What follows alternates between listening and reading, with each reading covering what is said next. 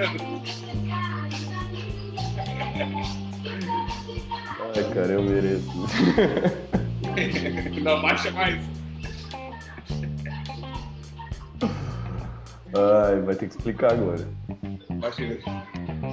Salve, salve galera, muito boa tarde. Aqui fala Júnior Saquete para mais uma resenha econômica, um fechamento semanal. Hoje, dia 1 de outubro, primeiro dia do décimo mês do ano, já está encerrando o ano aí, já pode contar para o Natal que é, é um abraço. Hoje começamos aí com uma música um pouco diferente para parabenizar nosso sócio Renato aí, que hoje completa mais um ano de vida, mais um ciclo. Parabéns, Renato, já mandei mensagem para ti, bem emocionante, aquela que toca no fundo do coração, mas agora mais um, um parabéns aí, tudo de bom, muita paz, saúde e prosperidade. Valeu, valeu, obrigado, Júnior, obrigado aí pela oportunidade de estar aqui no meu aniversário, registrar esse momento. Eu lembro que a gente gravou no aniversário do Ever também. Então vai ficar mais um videozinho de aniversário. Obrigado, pessoal. Coisa linda. Fala, Heber, como é que tá aí, brother? Fala, Júnior. Tudo certo? Hoje é dia de festa aqui em Itajaí. É, é de aniversário, então estamos tudo animado e a bolsa subindo, né? Hoje começamos o mês com o pé direito aí. Falando em pé direito, vamos ver os números aí pra gente começar a falar o que rolou nessa semana. Hoje o Bovespa fechou em alta de 1,7 com 112.899 pontos. Na semana, ainda estamos em queda de menos 0,34, decorrente a forte queda que tivemos também essa semana, que o Renato vai falar daqui a pouco.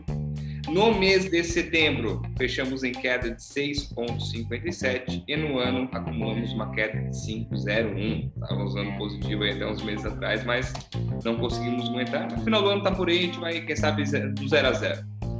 O dólar no dia caiu 1,42, cotado a R$ 5,37. Na semana a moeda sobe 0,69 ante ao real e no, no mês de setembro subiu 5,70. Renatão, fala o que, que houve aí, cara. Bolso dia que foi um Canon vermelho que ninguém segurava mais. é, foi um mês, assim, principalmente para o dólar, né, Júnior? Foi a maior alta desde a do, do Covid. Então, realmente foi um negócio que ninguém esperava. Dólar sempre é um negócio que fala, ah, tá caro, tá caro, e depois quando sobe um pouco, a gente olha para trás e vê que ainda estava barato, né? É, sempre tem que ter na carteira, um negócio que eu repito muito isso aqui internamente, vocês estão cansados de ouvir, mas dólar tem que ter na carteira, tem que ter equity na carteira em dólar também, e é importante para esses momentos. Esses momentos vêm para lembrar o quão é importante uma exposição em moeda forte, né? Ah, falando um pouquinho sobre a semana, né? Ah, a gente começou segunda-feira, ah, todos os olhos voltados para a Petrobras, né? Porque a gente teve mais um aumento na gasolina e o pessoal está sentindo essa inflação no bolso. A discussão no governo é exatamente se vai intervir, se não vai intervir, e o papel sofreu bastante na segunda-feira. Junto com isso, a gente já carregou desde a semana passada aquele problema com a Evergrande, né, que é a segunda maior incorporadora chinesa. Ela tem um, um boleto para pagar aí de 83 bi, né? É bastante dinheiro aí. Mas o que todo mundo sabe, o mercado deu uma acalmada já mais para o final dessa semana, é, foi que o governo chinês, como ele é intervencionista, ele não vai deixar essa empresa quebrar e os chineses muito provavelmente não vão passar aquela vergonha que os americanos passaram em 2008 na crise do subprime, e isso acabou amenizando um pouco o mercado. Né? Então existia um temor muito grande na semana passada, veio um resquício disso daí para segunda-feira, mas aos poucos isso tende a normalizar, e hoje foi um dia de pregão que veio para demonstrar isso. Né? É, na terça-feira a gente teve um evento que puxou a bolsa fortemente para baixo, né? É, a bolsa caiu quase 3%, muito puxado pelo cenário, externo. A gente teve nos Estados Unidos aquela preocupação né, em congelamento das contas públicas americanas, o que seria muito ruim para o mercado. Mas, como diz muitos especialistas a parte política aí, os políticos flertam com um caos, mas no segundo, nos 47 do segundo tempo sempre dão um jeito de votar o que eles precisam e assim por diante. Mas mesmo assim, o, o mercado ficou muito nervoso, a gente fechou com 3,05 de queda na terça-feira. E para ter uma ideia, é, lá fora fechou bem negativo, com a Dow Jones caindo 1,6 e a Nasdaq, né, que é uma, uma mais sensível a quedas, foi 2,9. Né? Então, realmente foi uma queda bem expressiva na terça-feira. É, na quarta, a gente teve uma pequena recuperação depois desse tombo que a gente teve na, na, na terça-feira, com alguns dados da indústria chinesa vindo um pouco abaixo do esperado, porém vindo bons dados aqui no Brasil. Né? A gente vê, e a gente vem falando há bastante tempo isso, a, microeconomia está muito bom, boa, está muito forte, está muito aquecida, principalmente em geração de emprego, faturamento das empresas, porém a gente não vê a bolsa é, convergindo para esse preço, né? A bolsa está atrasada em relação à economia real, muito pelo ruído político, muito por tudo que a gente passou no mês de setembro. A crise dos três poderes, as manifestações do dia 7, foi um ano, um, um mês muito conturbado, né? É, e a gente acabou sofrendo bastante nisso daí. É, já na quinta-feira, a gente teve uma pequena correção mais uma vez. Foi o último dia do mês de setembro, para a gente fechar setembro com esses números aí que o Júnior acabou de falar, um mês bem ruim para a bolsa. E hoje a gente entrou aí em outubro, no último trimestre do ano, aquele trimestre que normalmente a gente vê um rally de alta, que a bolsa, né, historicamente tem um rally de alta, principalmente em novembro e dezembro. A gente pode ver isso em 2020, 2019 foi assim.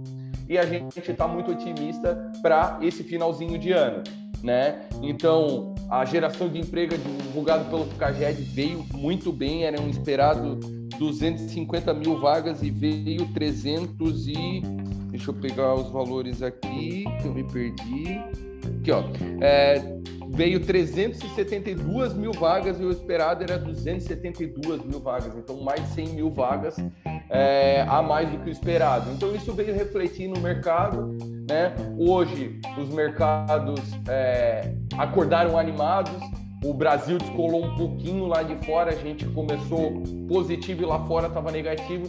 Foi chegando perto do meio-dia, os ânimos foram melhorando. Quando virou para positivo lá fora, a bolsa aqui subiu forte e a gente fechou aí um pouquinho mais de 2% de alta, se eu não me engano.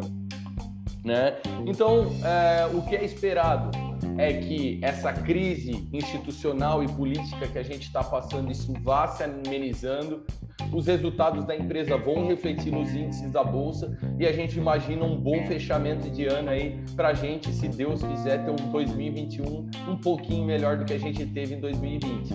É, resumindo, é isso daí. Boa, Renatão. A bolsa caiu, subiu 1,7 hoje, dá 112,899. O foco estava lado que eu estava vendo o gráfico, já pensando no bolão no final do dia, então, no final do programa. Estou pensando na minha estratégia. Heber, o que, que rolou na política aí, cara? CPI, teve o Bitcoin, criaram uma moeda digital na CPI, foi assim, uma startup, tiveram uma ideia, pá, vou criar uma moeda digital agora. As criptomoedas. As criptomoedas. É que a gente é diferente, né, brother? A gente não pode seguir o coisa. Não é cripto, aqui no Brasil vai ser cripto agora. Explica aí o que rolou. É, é aquela história, né? O, a NASA tem que estudar o brasileiro, né, cara? A gente consegue enfeitar tudo e até o, a pizza e o cachorro quente a gente enfeita, né, E a política não ia ser diferente, né, cara? Então, vamos lá. O foco dessa semana aí foi basicamente a CPI aí, né? que deu uma movimentada novamente, chamaram o Luciano Hang para depor e isso traz uma, uma audiência, né? Por ele, ele próprio já traz uma audiência maior, traz o debate a, a, a público aí, né? Então, mais o que pega mesmo, que machuca mais aqui a questão de bolsa e mercados aqui é o risco fiscal, então esse é que nós temos que ficar mais de olho aí, né? Então, nós tínhamos algum, temos ainda alguns entraves aí para o ano que vem, né? Que é essa, o Auxílio Brasil, né? Que é a, a reformulação do Bolsa Família que o governo está querendo encaixar aí. Nós temos a questão dos precatórios, né? E sempre aquela, aquela, aquele medo de a gente não furar o teto de gastos. Né? apesar de já termos feito isso algumas vezes com autorização do Congresso. Então, é, E a pressão agora por uma renovação do auxílio emergencial aí, né? Porque talvez não as coisas não não deem certo como estava pensando e, além de tudo a inflação vindo pesada aí, batendo na porta do brasileiro, então essa é a preocupação política.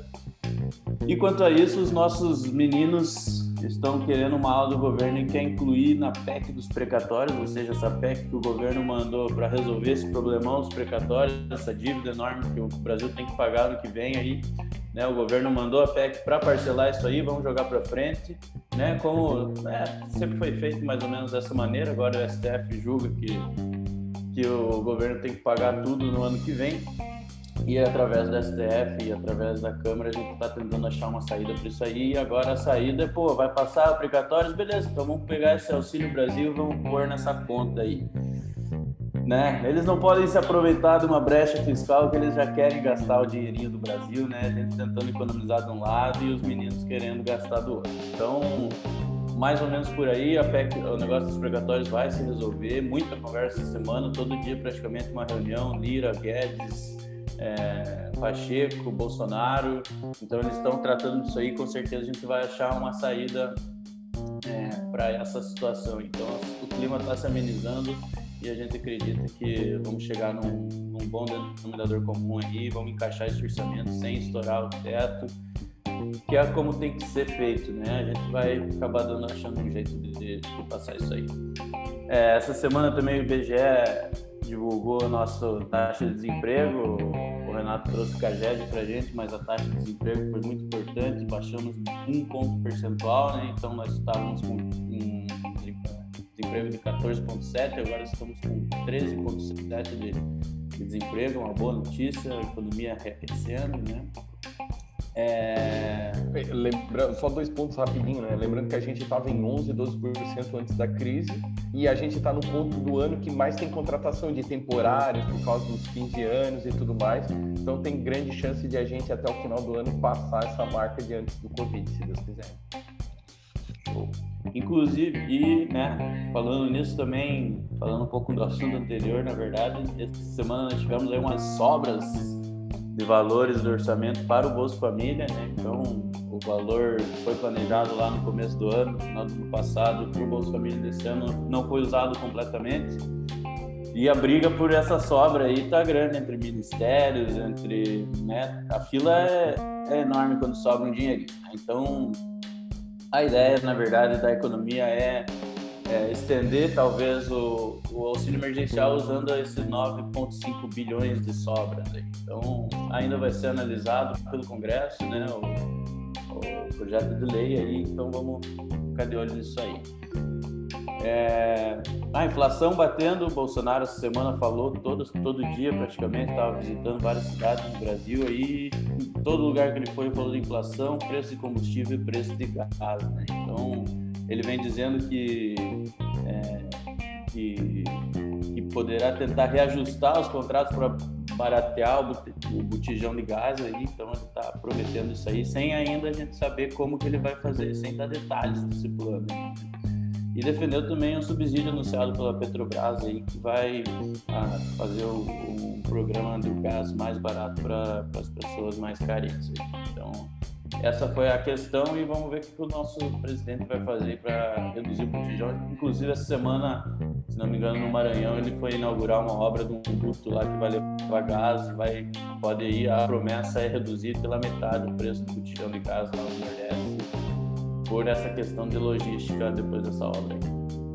É, com esses assuntos de inflação e, e auxílio em alta, aí o, é, essa semana o Arthur Lira sinalizou que a reforma administrativa deve ficar em segundo plano na casa, então resistência para passar isso aí. Estava é, quase chegando num acordo ali entre os líderes, mas aí já entrou pressão para incluir o pessoal do judiciário, o pessoal do, do legislativo aí, já não ficou, já ficou feia a situação de novo, então vamos deixar em em segundo plano para a gente tentar passar o que é mais importante aí nesse momento mais urgente, né? É, extensão da exoneração da folha de pagamentos, então essa semana que vai entrar aí temos uma, uma disputa aí para a gente continuar com essa desoneração que foi dada lá na pandemia, vai vencer no final do ano e o objetivo é, é continuar isso aí que é super positivo, ajuda inclusive no desemprego aí que a gente que a gente estava falando. E por fim, falar da CPI da pandemia, essa semana tivemos é, tivemos ela bastante em destaque pela presença do Luciano Hang, como já falei, e a CPI agora basicamente se concentra em esmiuçar a relação da Prevent Senior com o Planalto, né, e as suspeitas de desvios aí envolvendo os contratos do Ministério da Saúde. Esses desvios são contratos que foram firmados, mas nunca executados, ou seja, não houve pagamento de nada, então dificilmente a CPI vai trazer alguma coisa nesse sentido. É, e que pode prejudicar um pouco o governo essa relação com a Prevent Senior aí, que que, utilizo, que deu kit Covid, algumas suspeitas deles forjar alguns números, né? não, não registrar os mortos por complicações da Covid como morte por Covid para diminuir os números do hospital, mas também uma denúncia anônima de, né? dizem que são seis ex-médicos da Prevent Senior também sem muita sem muito muito detalhe, muita então isso aí vai vai ficar, vai ficar a cargo aí do Ministério Público, depois que a CPI não vai ter tempo para isso. É, eles anunciaram que o relatório vai ser apresentado no dia 19 de outubro, então tem aí 18 dias, e a votação vai ser no dia seguinte, que esse que é o importante, aí a votação, vamos ver quem está alinhado com o governo, quem que não está. Então, dia 20 de outubro tem uma votação do, do relatório da CPI, para a gente confirmar que no final das contas não vai dar em nada, né, Júnior? Eu acho que é isso aí. É, inclusive, essa situação da Prevent Senior aí tem uma CPI no Senado, tem uma CPI na Assembleia de São Paulo e agora a Câmara Paulistana da cidade de São Paulo também está é, instaurando uma CPI para verificar esse caso da Prevent Senior. É, é tão é, possível dar em nada, porque assim, né? Está é, sendo investigado desvio de verba pública os dois caras principal da CPI, eles conhecem bastante desvio de verba pública, né? O Aziz e o Renan. Se eles não acharam, cara, não tem. Porque se tem uma coisa que eles conhecem, é isso, cara. Então, assim, tem grande chance de relatório eles sabem, Eles sabem onde esconder, né? É, é foda. Vamos nessa, vamos nessa. Galera, o que, vocês acham aí do mercado para os próximos meses? Aquela previsão de 120 mil, China, Estados Unidos, inflação, diminuição de recompra de títulos. O que, que vocês estão pensando Cara, antes de puxar nosso bolão? No achismo, no achismo, eu digo que não tá muito difícil daquela previsão, tá? Que a gente tinha lá no começo, de 130, 135 mil é porque é muito fácil ser analista, né? Toda semana tu pega e arrua, reajusta pelo sentimento da semana qual, quanto vai chegar lá no final. Mas eu acredito muito porque a gente tem acesso a muitos clientes, empresários, né, gente do setor. Cara, todo mundo está falando que está vendendo muito, faturando muito, trabalhando muito. Isso uma hora vai refletir. Pode demorar um pouco mais, pode. O sentimento político é, é, é, arranha muito isso, sim, é complicado, a guerra política, institucional, mas parece que depois que o Temer teve a conversa com os poderes, né, com o Bolsonaro, com o judiciário, todo mundo está mais quietinho, está mais pianinho. Então, tudo tende que a gente vai passar um bom trimestre na bolsa, tá? Eu tô otimista. E eu não, é, é, não, não acharia uma surpresa a gente fechar o ano entre 130 e 135 mil pontos aí. Não me, não me surpreenderia.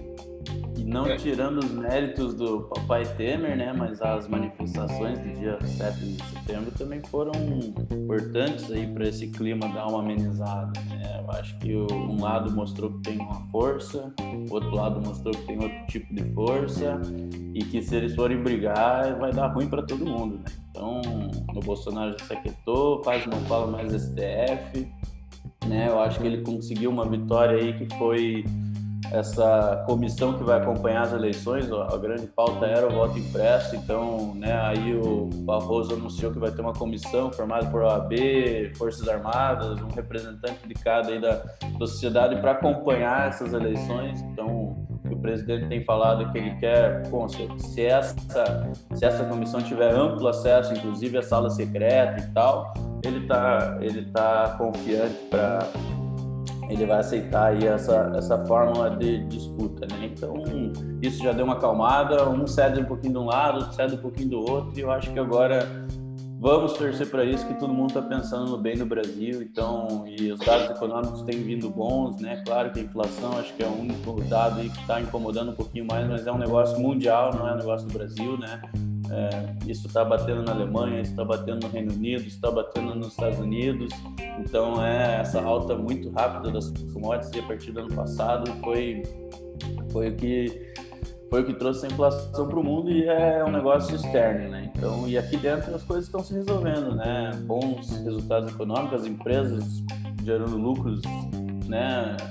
Cada vez maiores, então a gente, o maior medo eu acho que era uma, um conflito dentro do, do, Brasil, aí, um conflito mais pesado, uma, vamos dizer assim, até uma guerra civil talvez, né, porque antes das manifestações ali a gente estava pensando mais ou menos nisso, né, porque a briga estava muito grande, e agora as coisas já se acalmaram, então tem tudo para refletir na bolsa e eu também estou bem otimista no final do ano, até porque ano que vem vai ser briga depois no escuro. Cara, e assim, né, a gente pode ver até pra, pela própria arrecadação do governo, que veio recorde, né? Eu esqueci de passar esse dado, é, mas veio 16,7 bilhões, foi o melhor mês de agosto em 20 anos. Então, assim, cara, desde se o real, né? Desde real. É, exatamente, exatamente. Então, assim, se isso não reflete que a economia está andando e está respondendo bem, cara, não sei o que reflete. Né? não sei que número que a gente pode olhar. Geração de emprego está tudo vindo acima do esperado. Então, assim, como a gente falou, né? Pô, é, geração de papel ondulado também está batendo, está faltando material. Tem muita coisa de inflação que a gente está enxergando. É o descasamento da cadeia produtiva. A gente já falou isso várias vezes. Não tem o que fazer, foi parou tudo. Teve usina de vidro, de metal, parou, desligou o forno. Para religar esse negócio demora 45, 60 dias. Então, assim, é normal. Essa, o que a gente tem que ficar de olho? Pô, a Europa já está com problema de energia, né? A China está com problema de energia. O Brasil pode ter problema com as usinas e tal. Tá bem pouco é, é, provável que vai ter apagão que a gente teve lá no governo Dilma.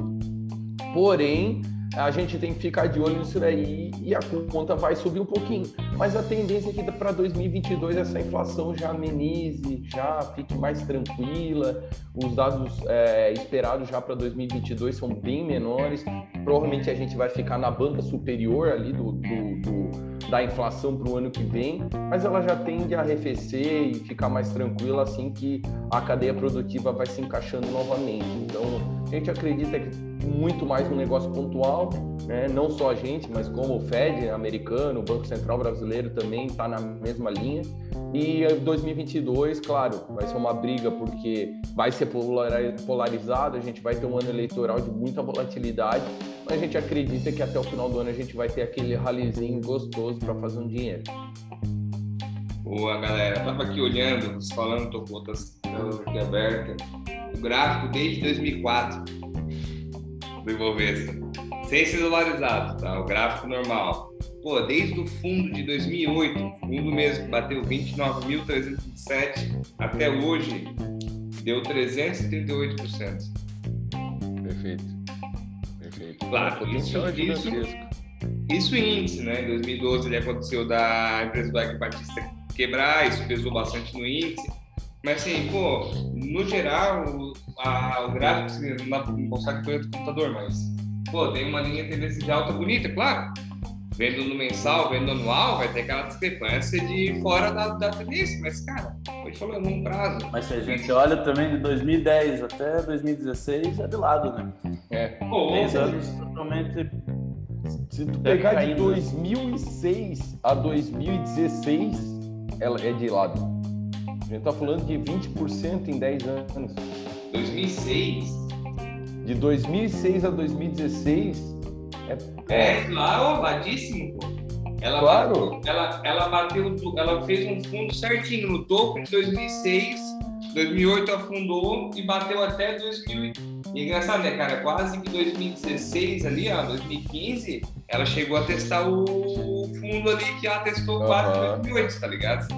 Uhum, que foi o final do governo Dilma II, né? Depois o Temer assumiu, entrou com as reformas e a gente começou a virar gente, essa é a verdade. Então é muito recente o movimento de bolsa no Brasil, né? E outra, né, então, cara? Pô, a gente, a gente tinha uma força menor para vencer as crises, porque a gente tinha pouco CPF na bolsa, pouco movimentação, cara. Perfeito. Quantos milhões movimentavam em 2008 e quantos movimenta por hoje. Então, assim, a tendência, a recuperação, ela se tornar mais rápida. Aquela pode se tornar mais rápida? Pode, mas a recuperação do sistema também se torna mais rápida. Então, é, é esperar uma jornada de longo prazo. Claro, isso a gente está falando de 15 anos então, porra, é, difícil esse cara olhar 15 anos, cada 10 anos de lado. Mas, cara, porra, fazer Mas o quê? é legal olhar para trás e ver como que a gente ainda só começou essa curva de alta na bolsa.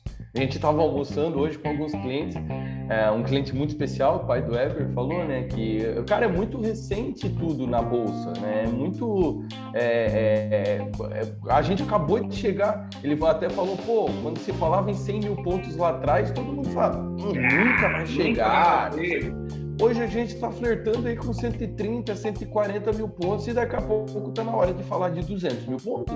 Então, assim, é, nada é impossível quando o mercado compra o negócio, quando o brasileiro acredita, né?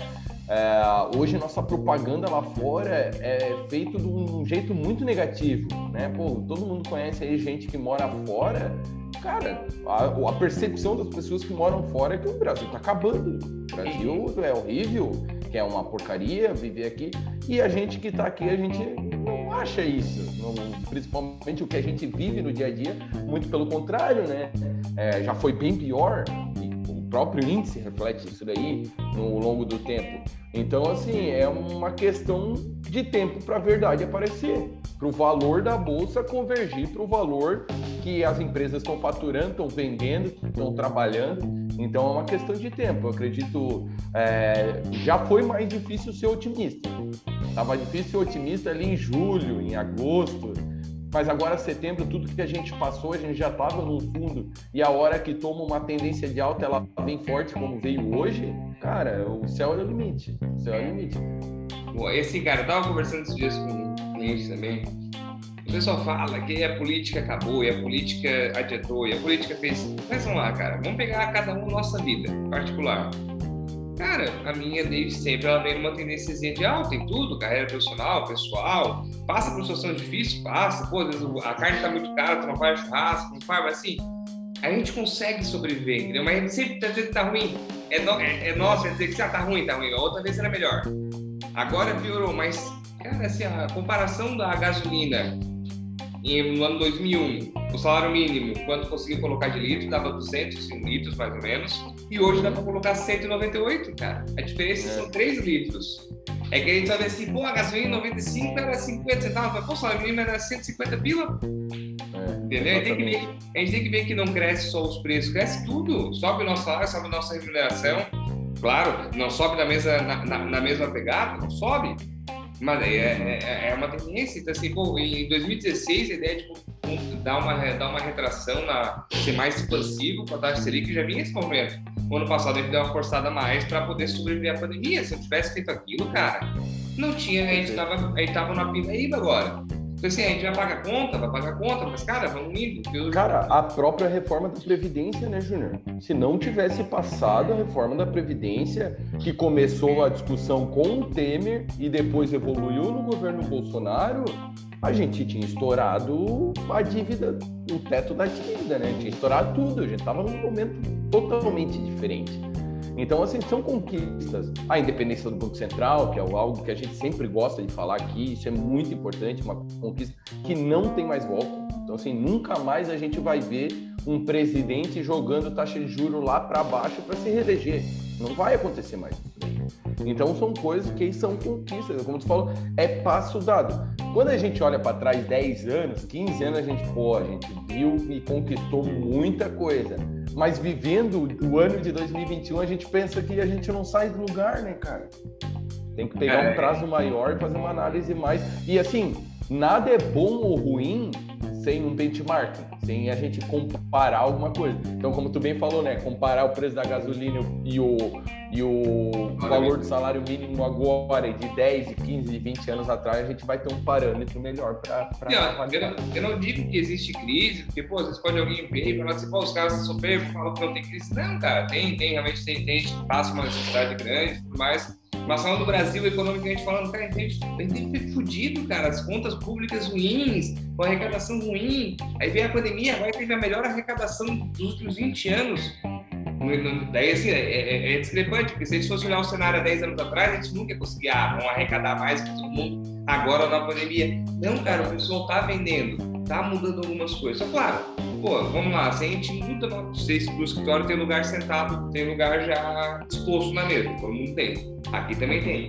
Se chegar um dia e teu computador estiver do outro lado, as coisas ao contrário, você assim, pô, cara, peraí, não pode mudar de uma hora para outra uma coisa tão, tão drástica. Pô, ah, vamos lá, vamos subir o, a, o compulsório para diminuir a inflação. Não, cara, a inflação é necessária para o crescimento.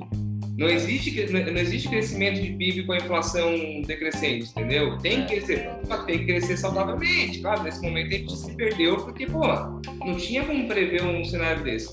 E outro ponto que eu acho favorável, que eu acho que é bolsa para sempre, porque eu sempre falei isso desde o começo. Estamos vendo uma crise mundial. Estados Unidos está bem? Está bem, mas é mundial. Tu acha que o, os Estados Unidos vai quebrar o país? Não vai. Tu acha que a China vai quebrar? Não vai. Eles vão testando o quê? Eles vão testando, como falou mesmo, eles vão testando limites. E vão vendo, até aqui tá bom, o mercado aceitou, beleza, vamos vindo. Eles vão ver, e se mandasse, ah, vamos ser expansionistas. Cara, ninguém mais ia trabalhar, porque receber salário benefício a vida inteira. Então, uhum. eles têm que fazer esse teste. É que nem quando o cara faz rotina, pô, vou acordar essa semana 5 e meia, ver se eu me adapto. Ah, me adaptei, beleza, semana que vem 5 15. Porque, então, só que isso em escala governamental, cada movimento são meses ou, é. ou, ou mandatos inteiros, entendeu? A, a, própria Selic, na semana passada que a gente teve alteração, tinha muita gente do mercado, ah, vai subir 1,25, vai subir 1,5. Eu achei, cara. A, a, eu, eu já sabia que ia ser 1%, claro que a gente nunca sabe só na hora do fato. Mas por quê?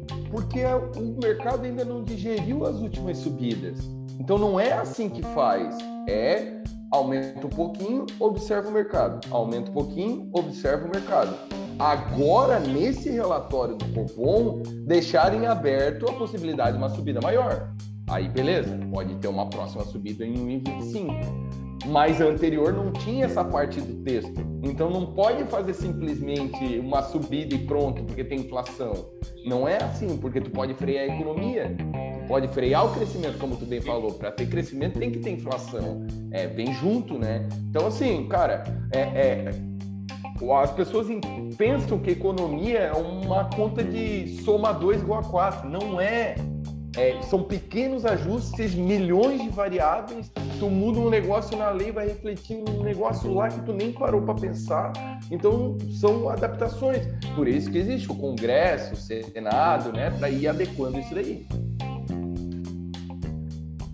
O é, Everton Por isso que é tão importante o Banco Central independente, né? Por mais que a inflação esteja lá embaixo ou lá em cima, ele vai fazer o que tem que fazer, né? Não vai se preocupar com o que o presidente está querendo que ele faça, se nós vamos jogar o juros lá embaixo ou não. Então, né? E a gente vê que o Banco Central está tomando medidas aí, né? Dentro da expectativa, vamos dizer assim. Perfeito, está agindo muito bem que é verdade. Cara, pô, que nem eu falo assim, pô, o cara que estudou, né? O cara que tem experiência de mercado, eu acho que faz todo sentido. Mas já que ele tá falando de mover, só aproveitar o encerramento que é 6h16, já passamos um pouquinho do horário. Tô com o Ibov aberto aqui diário, traçando Fibonacci, tendência de alta, tá fazendo quase um losango nele, tá um, tá um negócio. Cruzado barreiras, o que, que vocês acham aí pra semana que vem? Ninguém tem acertado, nem vou falar porque tá bem feio.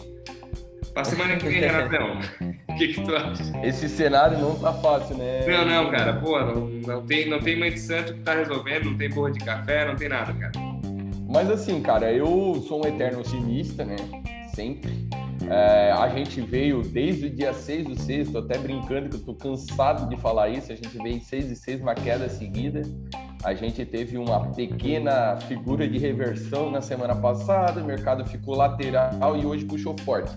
Eu acredito que vai continuar assim na semana que vem e a gente facilmente ali vai flertar com 115 mil pontos até sexta-feira que vem. Boa, Renato. 115, bola, bola, bola. Heber. Cara, eu sou um eterno otimista também, né? Então, eu Somos acho... todos. Até porque economia é pra cima, né, Heber? Claro, né? claro. E dados são pra cima, tá tudo pra cima, só a nossa bolsa que tá pra baixo. Então, uma hora vai vir, e quando o Ibob vem, ele vem com força. Então, eu vou jogar nos 117 mil. Boa. Cara, eu, Weber, eu tô flertando. Eu acho que vai buscar uns 100. Uns 115, 500, cara, eu vou jogar. 115, 500. E o teu, Weber, 117 redondo? Isso. E o meu 115 redondo. Fechou, galera? Renatão, vai aproveitar teu dia com a família, com seus Valeu. queridos, seus familiares, quem estiver próximo. Desculpa não poder comparecer aí para te dar um abraço pessoalmente, mas vamos se encontrar terça-feira, tá? Tem reunião, não sei se Boa. você lembra. Boa, boa, boa. É verdade, em Floripa, né? Então, show de bola, Júnior. Obrigado aí, cara. Tu sabe que eu tenho um carinho muito especial por ti, por toda a equipe. Eu eu tenho uma equipe sensacional. Cada vez que a gente se encontra pessoalmente é muito legal. E participar dessa resenha é sempre um prazer. É, me convidem mais vezes que eu venho mesmo, hein? Vambora, ele tá mudando a estrutura aí. Pode ver que o Rafa não tá presente hoje, a gente tá pensando em algumas mudanças aí, questão de cronograma, para todo mundo poder participar e cada um dar sua opinião, a gente ver como a gente trabalha alinhado aí, todo mundo mesmo. tem- Legal. Show de bola. Heber, bom final de semana, aproveita aí com teu sócio, teu amigo. Valeu, valeu. E tamo aí. Vamos comemorar esse fim de semana, né? Porque, porra, nós já sofremos demais aí esse ano. Vamos, agora é hora de começar as comemorações e vamos, e vamos, e vamos embalar até o final do ano, agora. Não É. paramos mais. Até Cara, o Alexandre de Moraes dá um abraço no Bolsonaro. No Bolsonaro. Meu, Isso é lindo. Cara, e se cair, vamos operar vendido. Não é nada. É, Isso é de menos, cara. Isso é Mas aí, aí fica difícil porque a gente é muito otimista, Júnior. Muita dor no pra baixo. Pô, não sei vocês, cara. Não sei vocês, mas no mini índice ali, quando o cara opera é vendido, dá até uma dor no coração, mesmo quando o cara ganha, né? Pô, cara, tá ganhando do lado aqui, mas aí. Mas, É, é, pra, Não pra, é legal, não é legal. não é, pra legal. subir tem que cair, tá? é isso aí. Eu prefiro comprar um aputizinho que faz mais sentido. Fechou então. Valeu, galera. Um abraço. Bom final de semana. Valeu.